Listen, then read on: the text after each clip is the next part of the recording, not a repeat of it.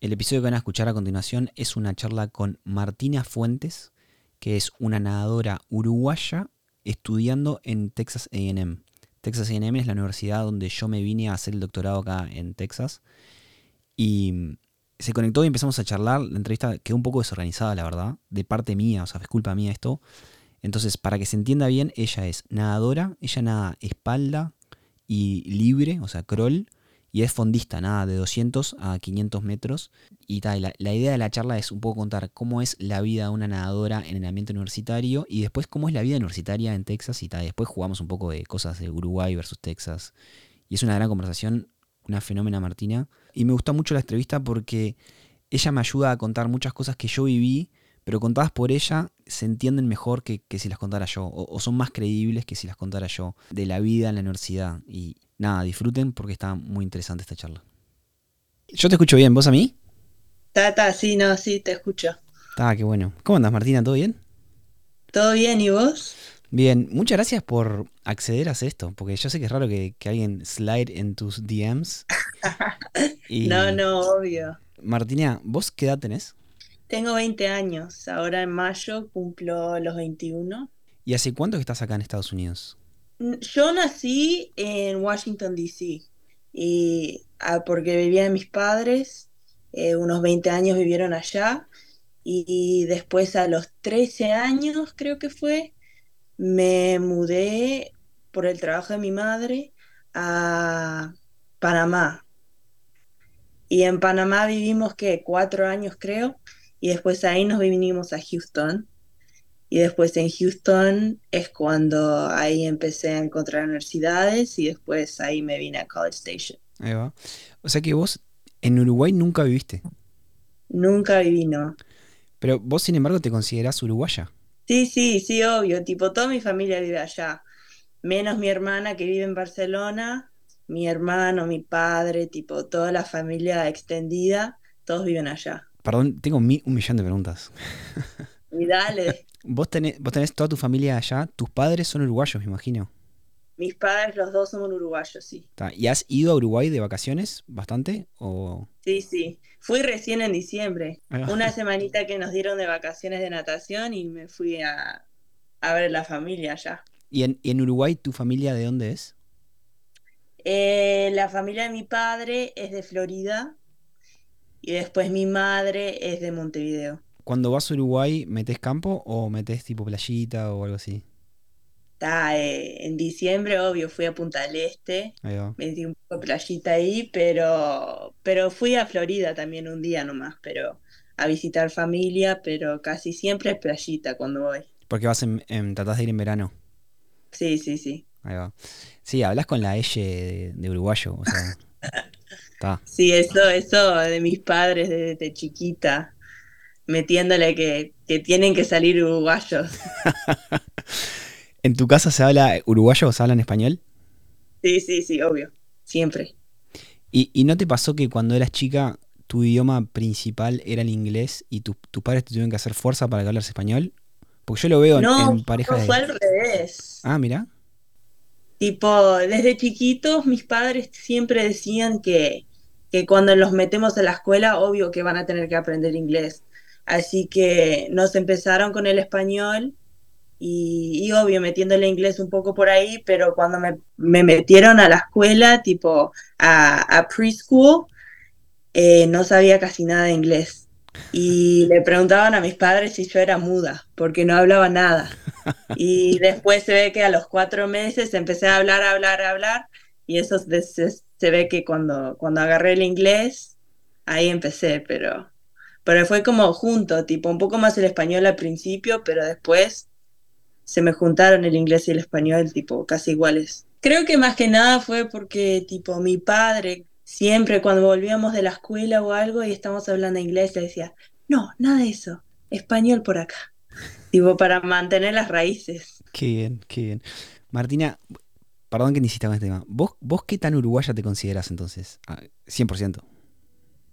Sí, sí, yo, yo tipo cuando me preguntan de dónde soy, siempre mi respuesta es es complicado, porque nunca, nunca sé, porque de gringa no me, tipo obvio, tipo nací acá y mi patria y todo, pero, pero como que las raíces de Uruguay las tengo todavía ahí. Y si me preguntas si me considero uruguaya, yo digo que sí. Obvio, 100% uruguayo. Martina, ¿te cuento cómo te ubiqué o cómo te descubrí? A ver. En Houston hay un grupo que se llama Uruguayos en Houston y hay una persona en el grupo en particular que se llama Andrés Muniz, que es como el, que más postea y más no sé qué. Y no sé por qué, creo que una vez nos contactábamos por algo y tal, quedamos de amigos en Facebook. Y él hace poco, en diciembre o, por ahí cuando te contacté, hizo un post sobre vos que eh, te lo leo a ver, si, si, está correcto o no. Dice, Martina Fuentes acaba de batir un récord nacional uruguayo en Texas, Estados Unidos. La nadadora uruguaya de sangre floridense, Martina Fuentes, quien está compitiendo por la prestigiosa Universidad de Texas AM, acaba de batir el récord nacional uruguayo en estilo 400 metros libres con un tiempo de 4 minutos 27 segundos 34 centésimas, milésimas en la ciudad de College Station, Texas, una localidad cercana a Houston. Martina, quien ha decidido defender a nuestra nación en eventos internacionales, es un orgullo selecte. Felicitaciones, Martina, dice. Entonces ahí enseguida me puse tiki tiki tiki a, buscar ahí quién es Martina, no sé qué. Y tal, y ahí sí, así fue como llegué a vos. Sí, sí, es amigo de mis padres. Ah, eh, lo conocí hace, hace poquito y siempre él está atento si hago algo y ahí lo publica ese mismo día. Sí, me encanta, me encanta. ¿Qué, es eso que dice de que vos elegiste competir por Uruguay internacionalmente?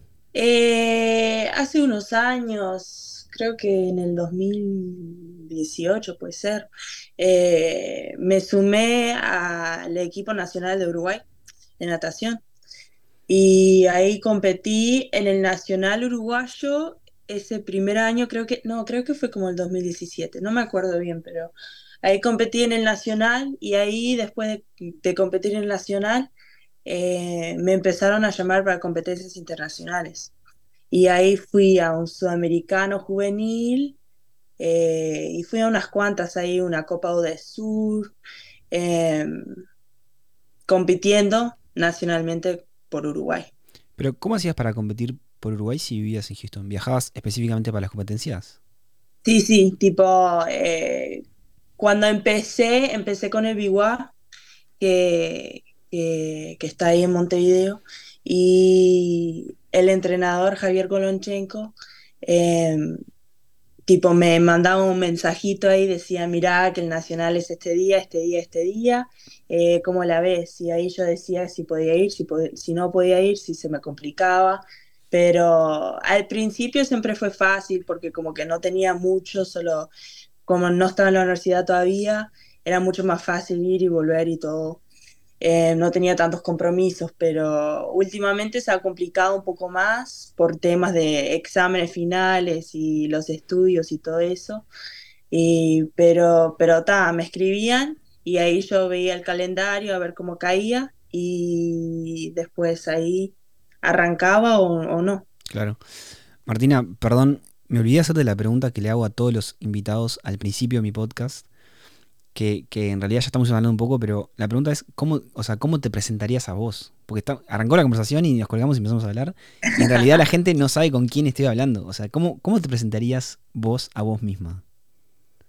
Eh, qué pregunta, ¿no? Eh, Martina Fuentes, eh, nadadora uruguaya, digamos porque, y sí, nadadora uruguaya. Sí, recontra uruguaya. Eh, y estudiando en Texas A&M, acá en College Station, Texas. Ahí va. Decir nadadora uruguaya estudiando en Texas A&M es mucho más de lo que la gente se imagina que es, creo, me parece. Sí, sí, obvio. Y me encanta que estés acá, porque yo me vine a hacer, eh, yo me vine a Texas A&M también, y nunca logré explicarle a mis amigos cómo es la University Life y lo que implica ser un atleta en la universidad en Estados Unidos. Entonces, por eso, en parte, también tenía muchas ganas de hacer este episodio contigo, porque si yo lo cuento es una cosa, pero si lo contás vos, lo, lo cuento un tercero, es, es otra cosa. Y entonces, quiero justamente, la idea de este, de este capítulo es que cuentes cómo es tipo la college life, la, vida en la universidad en Texas y sobre todo la vida del atleta. Porque esto es todo un tema ser atleta en la universidad. ¿Te animás a explicar, para empezar, la diferencia entre NCAA y club? Dentro de la universidad? Sí, hablemos de natación, ¿no? El club swimming es algo más general. para entrar al club swimming te puedes meter nomás, tipo hay tryouts y cosas así, pero no es tanto que te, que te buscan antes y cosas así. Cuando hablas de la... Es un grupo de estudiantes que se organizan y dicen, vos, queremos nadar, vamos a formar el club de natación. Por eso, ahí, ahí va. Y, pero cuando hablas de la NCAA, que es lo que, para lo que yo compito, cuando estaba en high school me empezaron a reclutar y ahí tipo tenés que elegir a dónde querés ir, tipo, y te, te becan, y es tipo una más personal la cosa. Y cuando llegás, competís nacionalmente con todas las universidades de ese mismo, de la división. Y Texas AM es División 1, y entonces cada uno de la División 1 compite con todas las universidades de los de la División 1 y es mucho, es un nivel más alto, digamos, que lo, del club. O sea, muchísimo más. Estás siendo humilde vos. Es 10 veces más alto. Martina, o sea, los nadadores Division One de las universidades de Texas o de las universidades de Estados Unidos son los que ganan las Olimpiadas, generalmente. Sí. O sea, Michael Phelps, por ejemplo, era un nadador Division One de una universidad. Sí. o sea, a ese nivel, sos profesional, sos, lo más cercano que existe a ser profesional de la natación. puede ser o no? Sí, sí, se llega ahí, ¿no? Tipo, porque lo profesional de la natación es tipo cuando te gradúas de un programa Division One y ahí te vas a ser profesional si quieres seguir nadando, ¿no? Pero, pero está cerquita. ¿Estás ahí? ¿Estás, estás pensándolo? Eh, no sé, eso va a depender también de, cómo me gradúo, cuando me gradúo, si quiero hacer una maestría, si quiero entrar a laburar nomás así. Tranqui, tranqui, hay tiempo. ¿Qué estás estudiando vos? Estoy estudiando comunicaciones con un enfoque en manejo. ¿En inglés cómo sería eso? Communications con un minor en business. Ah, ahí va. Martina, vos vas a la universidad a estudiar, a estudiar lo tuyo, a, estudiar comunicación y, y business, pero ¿tu rol principal dentro de la universidad es estudiar o es nadar? es un balance. Lo que, lo que me dice mi entrenador y nos dice a todos es que hay temporadas del año que los estudios siempre vienen primero, pero después hay otras temporadas del año que la natación tiene que venir primero. Y esos tipos, los, los campeonatos principales que tenemos ahora finales de febrero, pero tipo cuando tenemos exámenes finales de, del estudio, eh, nos dice, mira, que la natación no importa, enfócate en los estudios y si tenés que quedarte hasta las 2 de la mañana estudiando un día, quédate hasta las 2 de la mañana estudiando un día. Pero en febrero te dice, no te quedes hasta las 2 de la mañana estudiando, que tenés que dormir y ya está. Pero es un buen balance. Y, y, cuando el estudio es más importante que la natación, en esas épocas de los finals y eso, ¿ahí te dejan, por ejemplo, faltar a entrenamiento? Eh, ahí cambia el entrenamiento un poco. Eh, hay unas prácticas que son opcionales y que casi siempre lo que hacen es que te, te dan dos prácticas al día y solo tenés que ir a una. Entonces, si te conviene ir de mañana y después estudiar todo el día, vas de mañana. Si te conviene ir de tarde y estudiar más tarde, tipo hasta las 2 de la mañana, digamos, vas de tarde, pero sin, también si no puedes ir a ninguna de las dos porque estás muy complicado, que no te hace nada, pero te sugieren que vayas a alguna al día, pero es mucho más flexible la cosa cuando hay finales. ¿Y, cómo sería tu rutina en un o, tu rutina de entrenamiento en una época que, no está pasando nada, que no es ni finales ni está ni estás en competencia fuerte, digamos? Ahí llevo un ritmo, el mismo ritmo todas las semanas, que no cambia. Una semana normal, digamos, para mí es lunes de mañana tenemos entrenamiento, después voy a clase, eh, almuerzo, hago un poco de los deberes que tengo, después entrenamos otra vez de tarde los lunes, y esos son los lunes, miércoles y viernes, son igualitos. Eh, después los martes y jueves no tenemos entrenamiento de mañana, tenemos sala y entrenamiento de tarde voy a clase de mañana, hago un poco los deberes, almuerzo todo, voy a entrenar, vuelvo, ceno, más deberes y me voy a dormir. Y sábado de mañana tenemos entrenamiento también y después los domingos son mis días de recuperación, digamos. O sea, entrenás dos veces por día. piscina, a veces un día, a veces dos, pero si no tenés, no tenés piscina, tenés sala, ¿no? Lunes, dos veces agua, una vez sala. O sea, tres, tres eventos de entrenamiento tenés en el día el lunes. Lunes, miércoles y viernes, sí. Pa. ¿Y, cu- y cuánto dura el, el agua cada sesión? Cada sesión dos horas. ¿Y la sala? Una hora, 45 minutos a una hora. O sea que cinco horas los lunes, miércoles y viernes estás entrenando, mínimo. Sí. Más todo el- lo que te lleva, tipo, prepararte, entrar, salir, todo eso. Recuperación, todo eso, sí. Pa. ¿Y, y, y de clases cuántas clases tenés? Tengo cuatro clases, pero solo creo que sí, son dos. No, recién empezamos, todavía estoy un poco, pero tengo cuatro clases y doy las clases, no, no tengo clase en persona. Así que solo tengo dos clases que tengo que ir a clase en persona. ¿Y eso es un, eso es un mimo que les hacen a los NCAA athletes o es, o es- o es No, eso, eso es encontrar las clases que te sirven y yo fui suertuda y encontré dos que es un poco más fácil, que los podía hacer a mi ritmo y ya está. Pero es impresionante la cantidad de entrenamiento que tienen. O sea, sos No, eh, entrenás como si fueras un atleta profesional. sí. Pa, ¿qué? Estás al palo, Martina, estás al palo mal. ¿No? No, es, es duro, te voy a decir, es duro, pero, pero cuando le agarras ritmo, ya está. El, el lunes de mañana, ponele, ¿a qué hora haces entrenamiento? Empieza a las 6, me levanto como 5 y cuarto. ¿6 de la mañana? Pa, qué salado. No, a veces como me cuesta levantarme, te voy a decir. Pero O sea, 6 de la mañana estás entrenando, después está clase, no sé qué. ¿A, a qué hora es el, el próximo entrenamiento? a las 3. A las 3 de la tarde. ¿Y la sala después? Las salas a las 9 después de entrenar. Ah, después No, a las 8, de 8 a 9, tipo, nos cambiamos, corremos hasta allá y después ahí de hasta las 9 y ya está. Después clase y después a las 3 otra vez en la piscina. Fa, qué salado, te felicito. Es admirable. O sea, por más que ganes o no, hacer todo eso es impresionante. La verdad que estoy impactadísimo. Martina, ¿te animás a contarle un poco a la gente cómo es el tema de, de las facilities, de, la- de los recursos que tienen ahí? Porque eso es algo también que es difícil de explicar. Los recursos que nos dan son, son impresionantes. Entrando como atleta del primer año, tipo, no, no te puedes imaginar todo lo que te dan.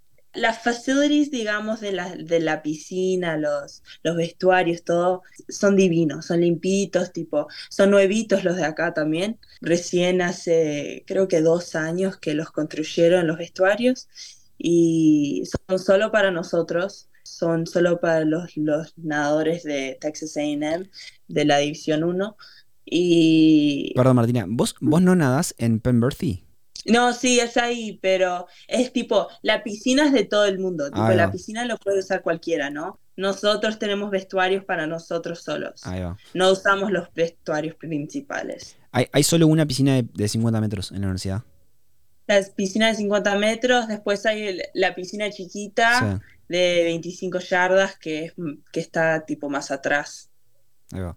Pero la de 50 metros la, es para todo el mundo, pero no, creo que nunca la pude usar esa piscina. Siempre está como para el swimming team.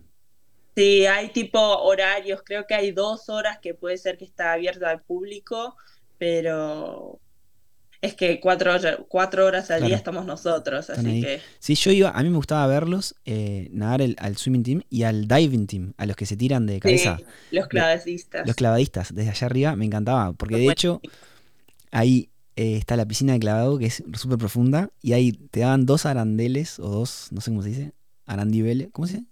Eh, Carriles, cubo. dos carriles para los, los, los pedorros como nosotros.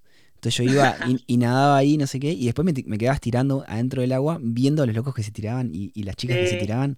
Impresionante, los clavados. Es impresionante, impresionante. sí. Tipo, ellos entrenan a veces cuando nosotros también entrenamos y, y cada rato escuchás que uno se tiró re bien y se escucha Sí. y todo el mundo grita y es buenísimo. Y tienen la, la tele que les hace la repetición con delay. Sí, Así ellos se pueden ver, está buenísimo. Está, perdón, te corté. Estás diciendo que tienen sus propios vestuarios. sí. ¿Y, y qué más tienen? Tienen su propia sala. De, Sí, tenemos, eh, la compartimos con otros deportes, ¿no? Pero, pero está ahí a la vuelta, pero está buenísima también. Eh, y tenemos, obvio, en, horarios que vamos solos nosotros y después hay horarios que vamos nosotros con los de tenis o algo así, pero igual cada uno tiene su espacio y hacemos, y tenemos pila de espacio también. No es tampoco que nos, nos apretan en un rinconcito. ¿Y de, y de persona y de personal, o sea, de, recursos humanos, cómo es? Eh, tenemos, y ahí es cuando tipo, eh, de esas cosas, tipo, no, no te das cuenta todo lo que te dan hasta que llegas. Que nos decían tipo sí, que con los estudios si necesitas un tutor o algo así, te lo conseguimos, no sé qué, pero lo fácil que te lo consiguen es impresionante. Tipo yo el año pasado, em, el semestre pasado en, en agosto, estaba tomando accounting y una materia que me recostaba, me recostaba. Y ahí le, le escribí a uno de mis advisors y les pregunté, mira, creo que necesito un tutor porque no sé cómo voy a pasar esta clase. Y a las dos horas ya tenían, me dijeron, dale, miércoles a las 11 de la mañana, acá en el estadio tenés. Y ahí yo, ah, mira, qué rapidez.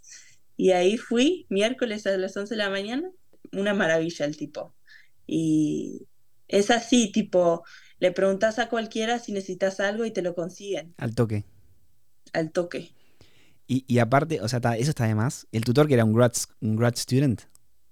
Eh, sí, creo que sí. O sea, un loco que estaba haciendo un posgrado, le, le, pagan para que te ayude a vos. O sea, para el loco era una papa y para vos era tremenda ayuda.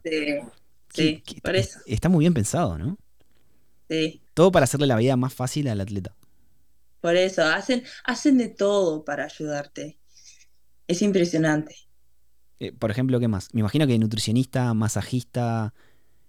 Nutricionista tipo yo, el año pasado justo me encontraron autoinmune y es mucho de ver con alergias de comidas y cosas así.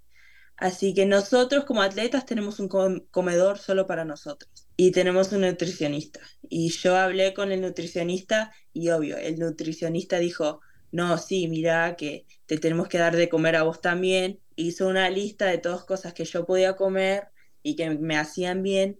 Y en la cocina me limpian todo un lugarcito, me hacen mi comida y me la entregan. Increíble. Y yo voy, mando un mensajito, mira que ya llegué y me la entregan así nomás. Increíble. Está buenísimo me, me, re, me hace mucho más fácil la vida. Y, te solucionan todas las comidas. Nos dan desayuno y cena y puedes pagar para un plan que te den almuerzo, pero yo como nunca sé con clases y, en qué estoy, no hago ese plan y yo me, yo me arreglo mis propios almuerzos, pero solo con tener desayuno y cena después de los entrenamientos es fantástico. Claro, obvio. Y desayuno, o sea, todo comida balanceada, perfecto, todo, suplementos, todo, me imagino. Sí, sí. Y después ponerle masajista, preparador físico, coach. ¿Cómo, cómo es el, la estructura? Tenemos, tenemos una sala al lado de la piscina y que se llama el ATR, el Athletic Training Room. Y ahí tenemos un preparador físico y que nos ayuda con todo, tipo, nos manda el doctor si nos pasa algo, si no nos sentimos bien, ahí llegamos vamos al Athletic Training Room y él dice, mira, no puedes nadar por esto, te da un, te, da una, te da lo que, lo que, lo que necesitas para que te mejore lo más rápido posible. Y, y, y después si te duele algo, si tenés alguna herida, si te duele el hombro, la espalda, lo que sea, ahí vas al ATR y él te ayuda. ¿Cuántos son en, el swimming team? Mujeres somos 37, creo. Y hombres son como 30 y algo también, 35, por ahí. ¿Y con los, con los hombres son amigos o son bastante independientes los dos swimming team? Más o menos, tipo, nos cruzamos a veces, entrenamos en casi los mismos horarios, así que nos vemos, pero tenemos distintos entrenadores y distintos entrenamientos pero nos cruzamos, sí. ¿Y viajes? ¿Tienen que viajar mucho a competir? Este año no hemos viajado tanto. El año pasado viajamos mucho más, pero es solo como cayeron las competencias. Tipo, muchas de las competencias este año eran acá en College Station para nosotros. Pero tipo, el año pasado fuimos a Atlanta, fuimos a Alabama, fuimos, tuvimos muchos más viajes para competencias, pero... Porque Texas, ¿en, este en- qué conferencia está? Perdón que te corte. ¿En, en qué conferencia? En el, en el SEC, en el Southern Eastern Conference. Southern Eastern Conference, ahí va. Y después, si vos, si vos ganás, ¿es por equipo o es por individuo? Si vos ganás el, la conference, ¿vas a, a Nationals? No, con natación funciona con, con tiempo más que nada. Southern Eastern Conference se, se gana por equipo, pero si vos haces la marca para ir al nacional, ahí vas a NCAAs. Y hay marca A y marca B. Si haces la A, vas. Si haces la B, ahí te invitan. Invitan como 40 después o algo así. Pero, y después ahí cuando llegas a la NCAA, ahí también se gana en equipo, pero todo es muy, es muy individual la natación también. Tanto como equipo, pero es individual muchas las cosas. ¿Y, y vos has tenido chance de ir a, a Nationals? Eh, estoy medio cerca de la marca, pero nunca se sabe. Me puede pegar una carrera que puedo bajar unos cuantos segundos y ahí tengo chance, ¿no? De hacer la B, porque estoy cerca de la B en algunas, pero no sé, veremos. Es muy competitivo, es muy difícil, ¿no? Es muy, es muy difícil. Es impresionante las milésimas que te, la diferencia. Yo el año pasado tuve una amiga que estuvo a .02 de ir por la invitación, porque eran tres que hicieron el mismo tiempo y las tres estaban ahí, pero después había dos otras que hicieron .01 menos que ella. Me gustaría saber un poco más de natación para hacerte mejores preguntas, pero ¿cómo es el tema del encendido y el apagado del tiempo? Porque si me decís que .02 milésimas son importantes, me imagino que no hay un flaquito apretando tiki. No, no, es mucho más. Hay unos paneles, tipo, hay un flaquito apretando el tiki tiki, Sí, pero también hay unos paneles que cuando tocas, obvio, para el tiempo es automático. y es automático. Y los cubos, cuando, cuando arrancas en salida, cuando salís del cubo, ahí empieza el tiempo. Tipo, es todo con sensores. Claro. Y, y después ahí con el tiempo de la máquina, si la máquina falla, tenés el, el flaquito que te está tomando el tiempo también. Pero, y después a veces, si la máquina falla, la máquina también igual da un tiempo, pero si no está 100% bien, agarran el tiempo del que está tomando el tiempo y de la máquina y le hacen un promedio. Y después ahí te dan un tiempo promedio de lo que se supone que llegaste. Ahí va. Martina, me acuerdo cuando estaba en A&M hace unos años que fueron las Olimpiadas de Río. En 2016 fue. Sí, fueron las Olimpiadas de Río. Y que A&M sacó una lista con todos sus atletas olímpicos. Y tenía A&M tenía más atletas olímpicos que Uruguay. Sí. No, es impresionante también. También porque en A&M tiene muchos internacionales. Y los entrenadores, los dos de los hombres y de las mujeres, eh, han sacado muchos olímpicos. Y sí, es, es algo que A&M es un orgullo de estar acá por eso, tipo, la cantidad de olímpicos que han sacado es una maravilla. ¿Ahora estás con alguno que sea atleta olímpico? Eh, Sí, tengo una amiga que fue a las Olimpiadas eh, en Tokio con Israel. Después tengo una amiga alemana que está ahí cerquita eh, de ir a las Olimpiadas también. Y sí, y entrenamos con una que es profesional ahora, pero que Sydney Pickram, que fue a las Olimpiadas con Canadá y que hasta ganó medalla y todo. Qué salado, ¿no? Qué, qué de más tener acceso a, a ese atleta, ¿no? O sea, Sí. esa experiencia. Después, de- dentro de los atletas, ¿el fútbol americano es otro mundo aparte o andan ahí con ustedes? Eh, andan por ahí, tipo, comen en el mismo comedor, pero también tienen como tres comedores más que pueden comer. Pero sí, es, es muy distinto. Tipo, nosotros decimos que nos dan de todo y que nos miman y todo, pero a los de fútbol americano es otro nivel. Desde esos más que le dan de todo. Le, es impresionante todo lo que le dan. Pero también es impresionante todo lo que generan para la universidad. Sí, por eso. ¿Te animás a explicarle a la gente lo que es Kyle Field? Kyle Field es, digamos, el corazón de Texas A&M, ¿no? Que, que todos los sábados cuando hay partido de fútbol americano, todo College Station está silencioso menos la cuadra que está Kyle Field. Y el estadio enorme, estadio enorme, que se llena hasta arriba, hasta la última grada, se, se rellena, pero es como que Kyle Field junta a toda la población de Texas A&M. Corregime si me equivoco. Cuando dijiste enorme, creo que la capacidad son 102.000 personas, ¿puede ser? Sí, algo así. Porque en uno de los partidos recientes, creo que fue, que llegamos a un récord de capacidad, creo que eran como 112.000 o algo así. Es una locura, o sea, es casi el doble del centenario, más grande que el Maracaná, es de los estadios más grandes del mundo, está en una universidad que encima no le gana a nadie en fútbol. No, Por eso, no, somos nada buenos. y tiene un estadio para 110.000 personas y se llena. Y se llena igual. Ganando o perdiendo, se llena. Es una locura. ¿Y cómo explicas ese fenómeno? Es tan difícil de explicar. Tipo, lo que, lo que sentís cuando estás en este estadio y ganaste un partido que no se gana mucho, pero ganaste un partido. todo el mundo se vuelve loco, tipo, conoces a gente que nunca has visto en tu vida, pero te hablan igual porque son todos de la misma comunidad. Y no sé, ahí como sentís el orgullo de ser parte de Texas A&M, algo que no se puede explicar, pero tenés que estar y tenés que, tenés que ir para saber cómo se siente, ¿no? ¿Ustedes como, como swimming team hacen eh, tailgating together o no? Eh, no, a veces sí, pero no, no es algo que hacemos todos los días, ¿no? Todos los partidos, digamos. Para, ¿Te animas a explicar qué es el tailgating?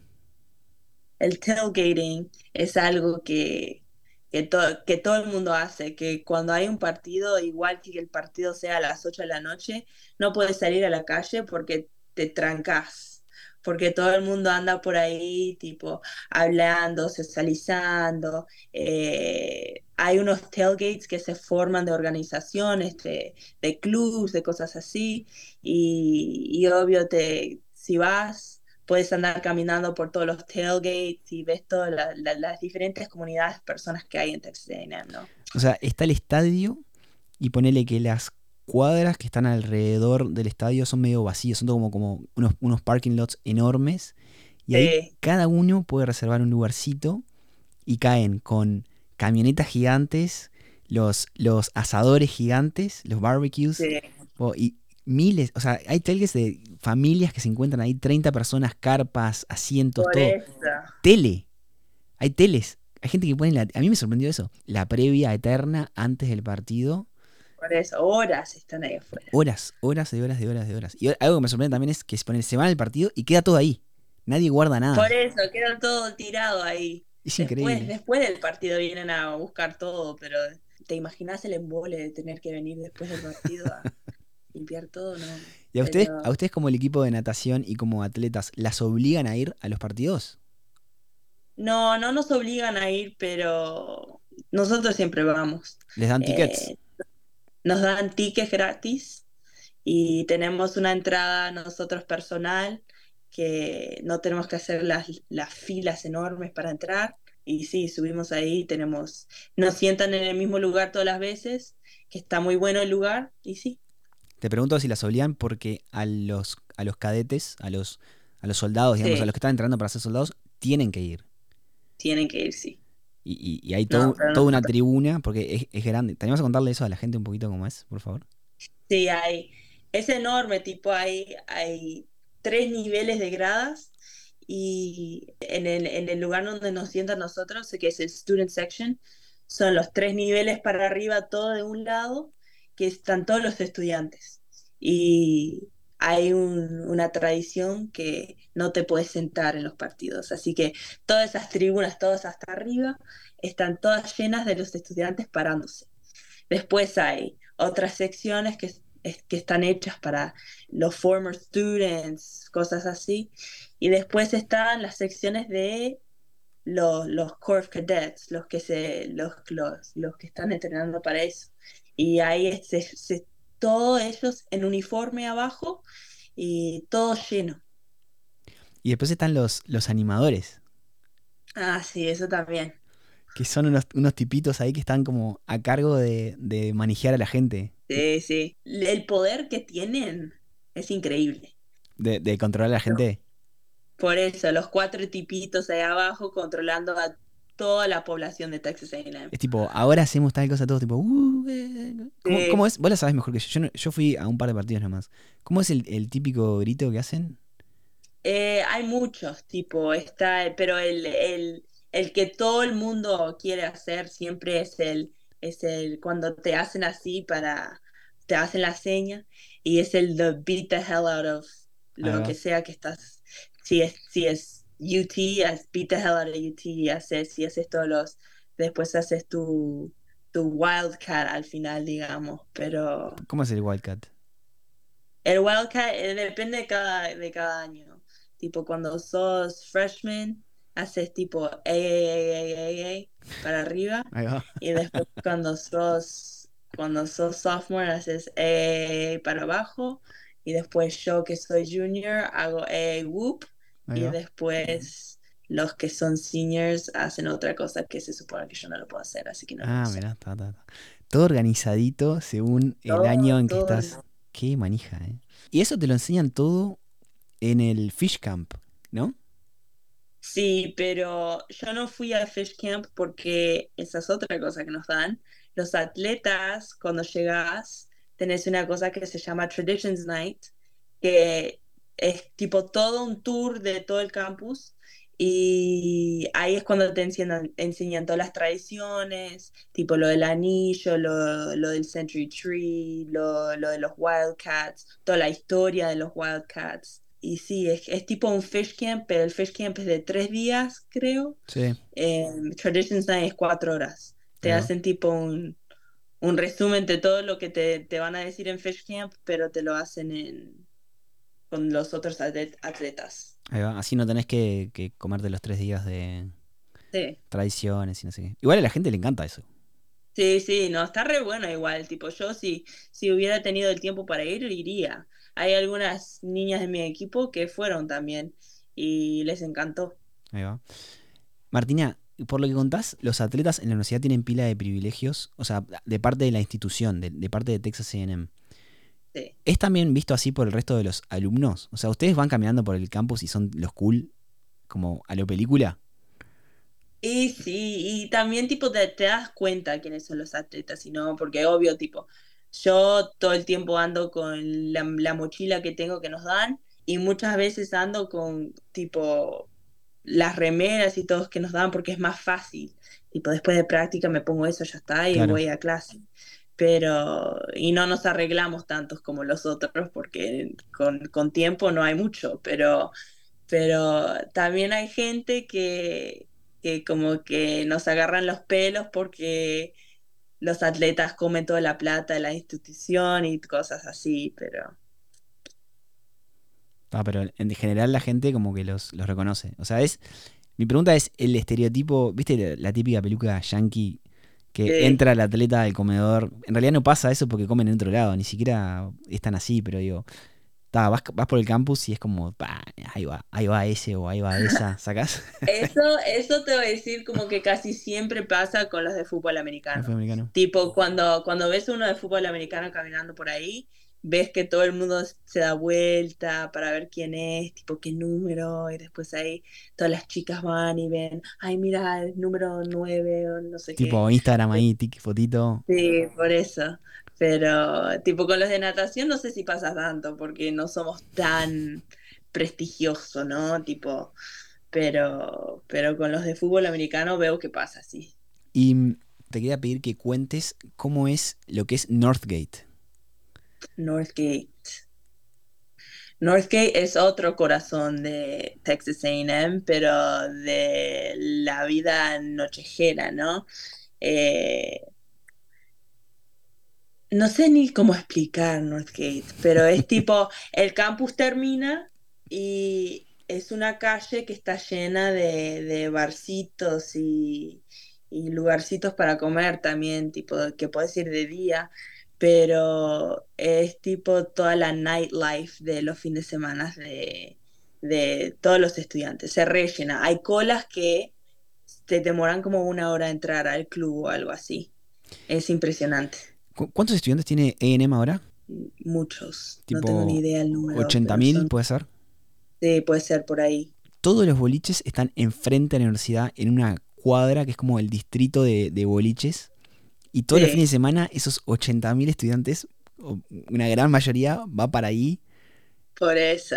No, y, lo, y también puedes caminar, tipo, no, e, está a dos millas de, de, lo central de Texas AM, ¿no? Y eso es nada para, dar una caminadita y después llegás nomás y te encontrás con toda la población de Texas AM en una cuadra. Una locura. Una locura. una locura. Martín, ahora que decís lo de, lo de las dos millas, ¿vos vivís eh, on campus?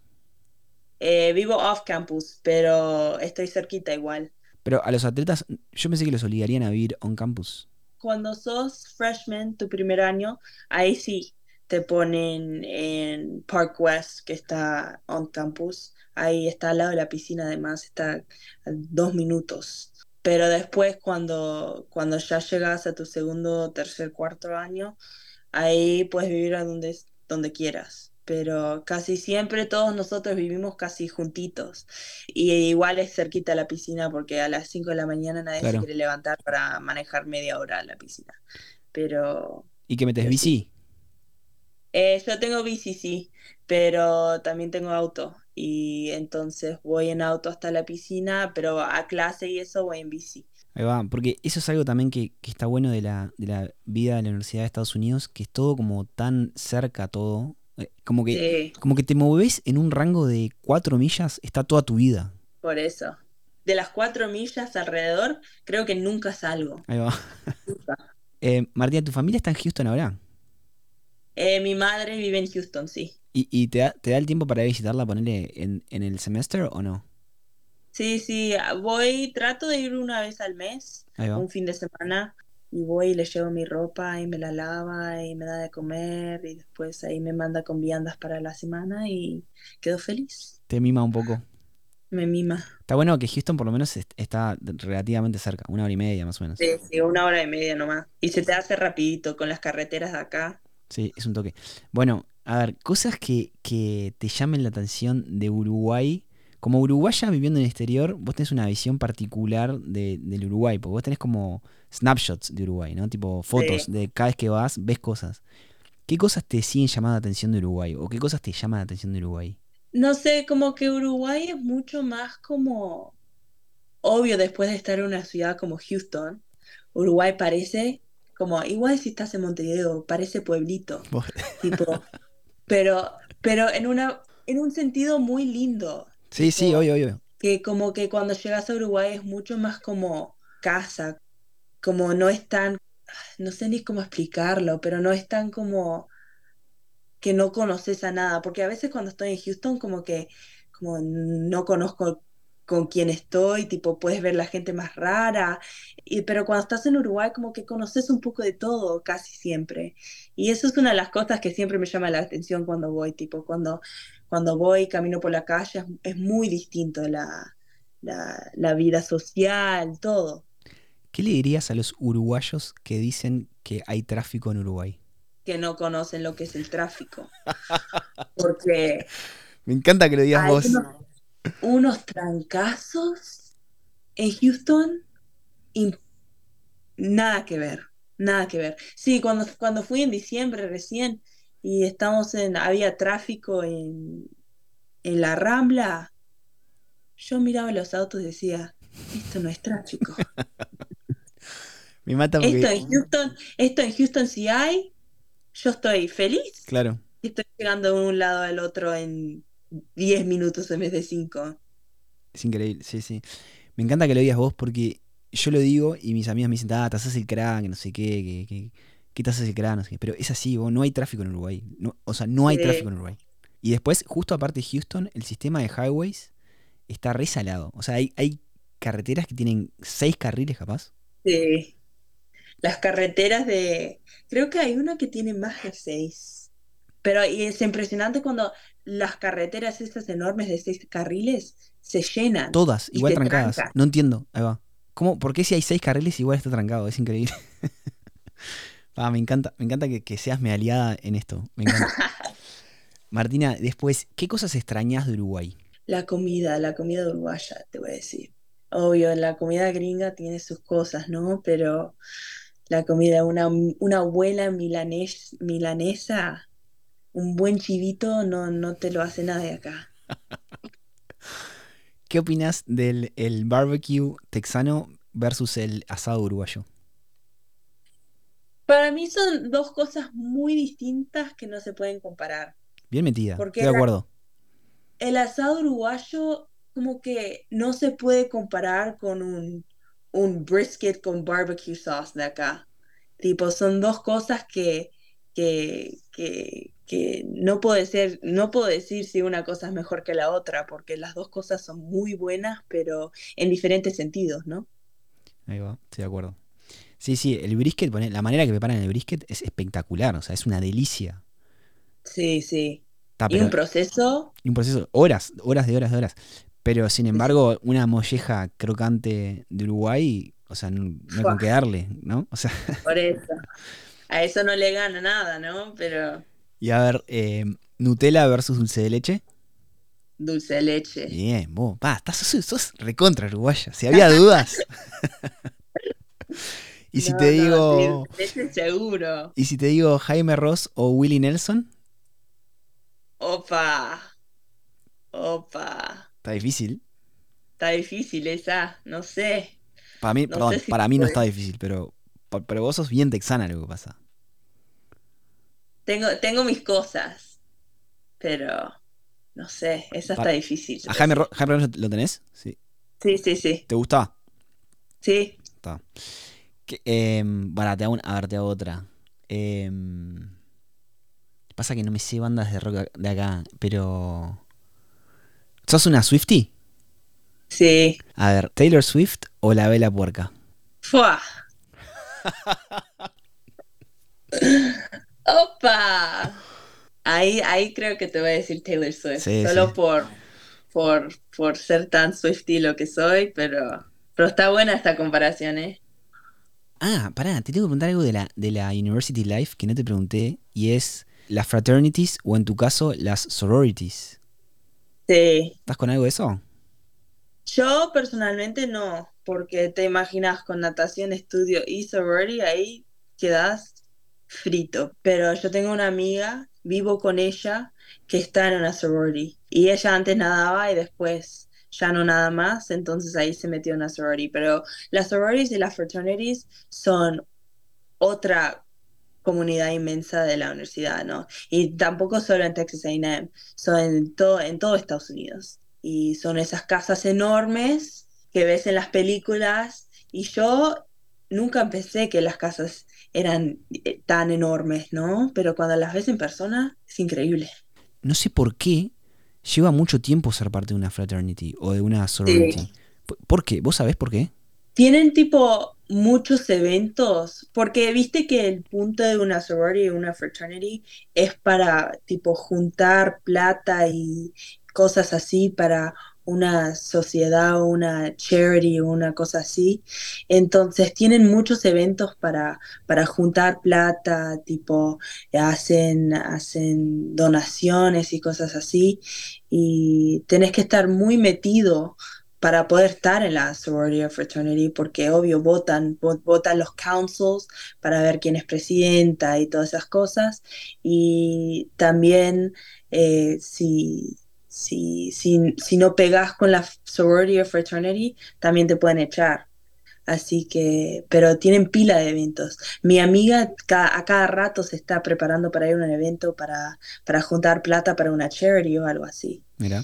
Y- Me acuerdo que, que había uno, por ejemplo, que en su primer año en la sorority, cuando es freshman, en la fraternity, perdón, cuando es, cuando era freshman, él tenía que estar de guardia todas las noches. Porque Sí. si uno que era más grande y estaba en su fraternidad se emborrachaba y le decía, vos venime a buscar a tal boliche, él, Tenés te- que ir. él tenía que ir. La- ¿Las mujeres Sí. hacen eso también? Eh, no, no hacen tanto así, pero, pero el primer año, como en la fraternity se llama pledging, cuando le hacen los pledges o whatever, pero a las sororities tipo le hacen mucho más de que tienen que hacer todas las decoraciones y de, tiene que estar atento porque le puede tocar hacer algo que, que, que no sabían, pero lo tienen que hacer sí o sí. Y son cosas así, pero eso es lo que te digo, tipo, tienen que estar tan, tan atentos porque después si no te pueden echar si no estás haciendo todo lo que ellos te piden. ¿Te hubiera gustado ser parte de una sorority? No sé, yo no, no soy muy de, muy de ese estilo, personalmente. Y vos, en teoría, en Estados Unidos no puedes tomar alcohol todavía. No. La dejamos ahí. La dejamos ahí. en el swimming team me imagino que deben ser hasta más estrictos con eso. Sí, obvio tenemos, tenemos reglas y cosas así, tipo, igual si tenés 21 no puedes tomar 24 horas antes de un entrenamiento, una competencia, así que los únicos días que quedan son los sábados de noche porque domingo de noche tenés entrenamiento de mañana el lunes, eh, igual si no tenemos práctica el martes y el jueves de mañana, pero igual tenés de tarde, así que se te pasan las 24 horas. Así que el día de, de boliche y todo eso es el sábado de noche, único día que nos, nos dan. Y vos, me imagino que, o sea, no me quiero meter mucho en tu vida privada, pero me imagino que hay semanas que estás tan cansada que el sábado de noche es, en vez de salir, querés dormir nomás. Sí, sí, no, ayer, ayer llegué a casa después de entrenar y, no daba más y, tenía otras cosas para hacer, entonces no, no me dio para hacer una siesta y cuando llegué a la cama de noche me quedé dormida en cinco minutos, creo. Los peores entrenamientos son los lunes y los viernes.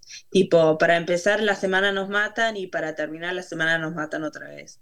Pero fue un lunes y, volví, creo que eran las, que las seis de la, de la tarde. Y volví, me hice una cena ahí nomás y me tiré a la cama y tenía que hacer deberes todavía, pero estaba tan cansada que me tiré a la cama, me quedé dormida. A las 7 de la, de la noche me quedé dormida y me desperté como a las 10 y dije, ¡fua! No te puedo creer. Claro. Y ahí me levanté y hice unos deberes ahí a las 10 de la noche y después me volví a dormir. Y si quisieras salir a las 10 de la noche, ya estás medio que persiguiendo la de atrás, porque en Estados Unidos la noche termina a las 2 de la mañana. Sí. A las 10 de la noche tenés que estar como ya bastante arriba, en realidad. Sí. Eso es algo que me costó, Y también cuando salís, tipo las filas de, de Northgate, si no llegas temprano, no vas a entrar hasta las 2 de la mañana. Y ahí te van a cerrar todo y después vas a quedar ahí en la calle esperando nada. Sí, sí. ¿Qué se te viene ahora? No te quiero, no te quiero robar más tiempo. La verdad que has sido muy generosa y muchas gracias por todo lo que me has contado. ¿Qué se te viene ahora en los próximos meses, años? ¿Sabes? Y ahora, a finales de febrero, tenemos esa competencia, eh, la SECs y NCAAs en marzo. Y ahí es tratar de clasificar a ver si se puede. Olimpiadas en, en agosto eso es otra pregunta que no se sabe todavía bien el equipo uruguayo, pero, pero siempre abriendo puertas, manteniéndolas abiertas. Perdón, ¿qué tendría que pasar para que vos vayas a las Olimpiadas representando a Uruguay? Hay chance todavía para hacer tiempo, porque los tiempos más que nada son los tiempos de larga. Y como Uruguay casi siempre es por, por marca, sí, pero también por invitación que hay chance que si hago un tiempo así, wow, que me pueden invitar. Y eso, eso todo depende de la federación, obvio, pero, pero la chance hay, así que a seguir trabajando para eso y a ver lo que sale. Martina, soy el, peor entrevistador del mundo. No te pregunté cuál es tu disciplina en, dentro de la natación. Yo soy librista, eh, medio fondo, y también nada espalda. por ahí. Lo tuyo es eh, crawl, ¿se dice? Crawl. Sí, crawl. Crawl y espalda. ¿Y, y, medio fondo qué distancia es? Eh, 200. En corta, 200, 500. En larga, 200, 400, 800. Ahí va. O sea, sos, sos de, como de resistencia más que de velocidad. Sí. Te puedo nadar los 100 ahí, pero... ¿Y eso por qué? ¿De qué depende eso? O sea, ¿Es porque tu cuerpo está más hecho para resistencia o porque te gusta más a vos o por qué? Sí, porque tipo mi cuerpo cuando le pedís que, que salga corriendo no sale corriendo tan rápido. tipo, me demora un poco entrar el calor. Pero por eso me gustan las más largas, porque como que la presión no es tan, tan intensa para si salís mal ya, ya fuiste, ya, ya no te puedes recuperar, pero tipo en un 500 si salís mal, tenés un 400 todavía para, para agarrar. Pero es como que depende de la persona. Si le preguntas a un velocista si prefiere hacer un 500, te dicen, no, ni en pedo, tipo, ah, no, no, llego ni a los 200. Claro, se mueren antes. Por eso. Martina, y aparte de, estudiar y la natación, que me imagino que es como gran parte de, tu mundo, ¿qué más te gusta hacer? Buena pregunta.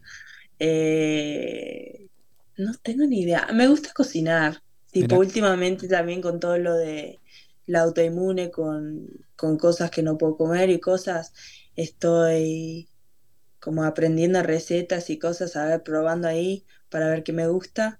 Y no sé, me gusta, tipo, cuando no tengo deberes o nada, me meto a la cocina y cocino un poco con, con mis amigas también. Qué bien. Martina, ¿a ustedes en la universidad les pagan?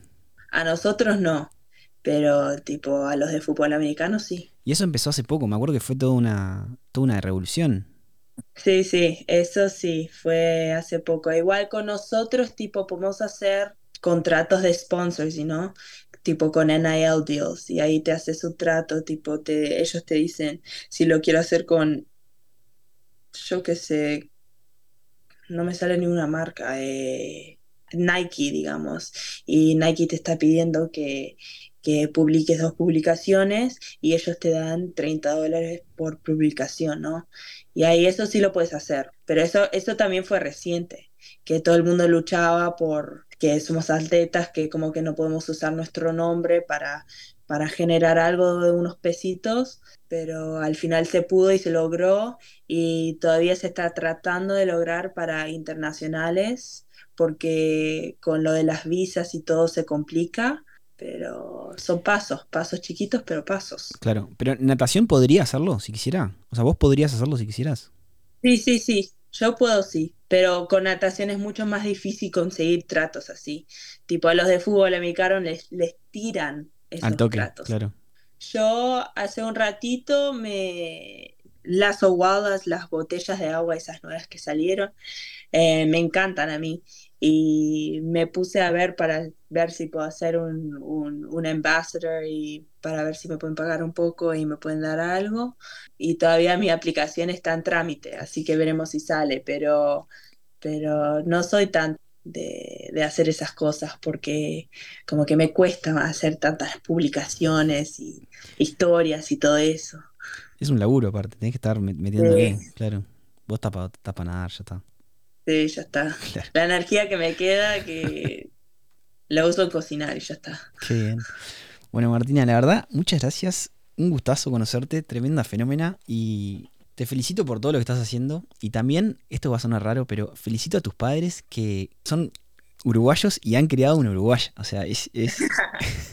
me encanta. Crearon tres, tres uruguayos. Tres uruguayos. Tres uruguayos. Qué grandes. Me imagino que deben estar recontra orgullosos tuyos. Así que nada, saludos para ellos, que no sé quiénes son, pero vamos, vamos Uruguay Muchísimas gracias, muchísimas gracias.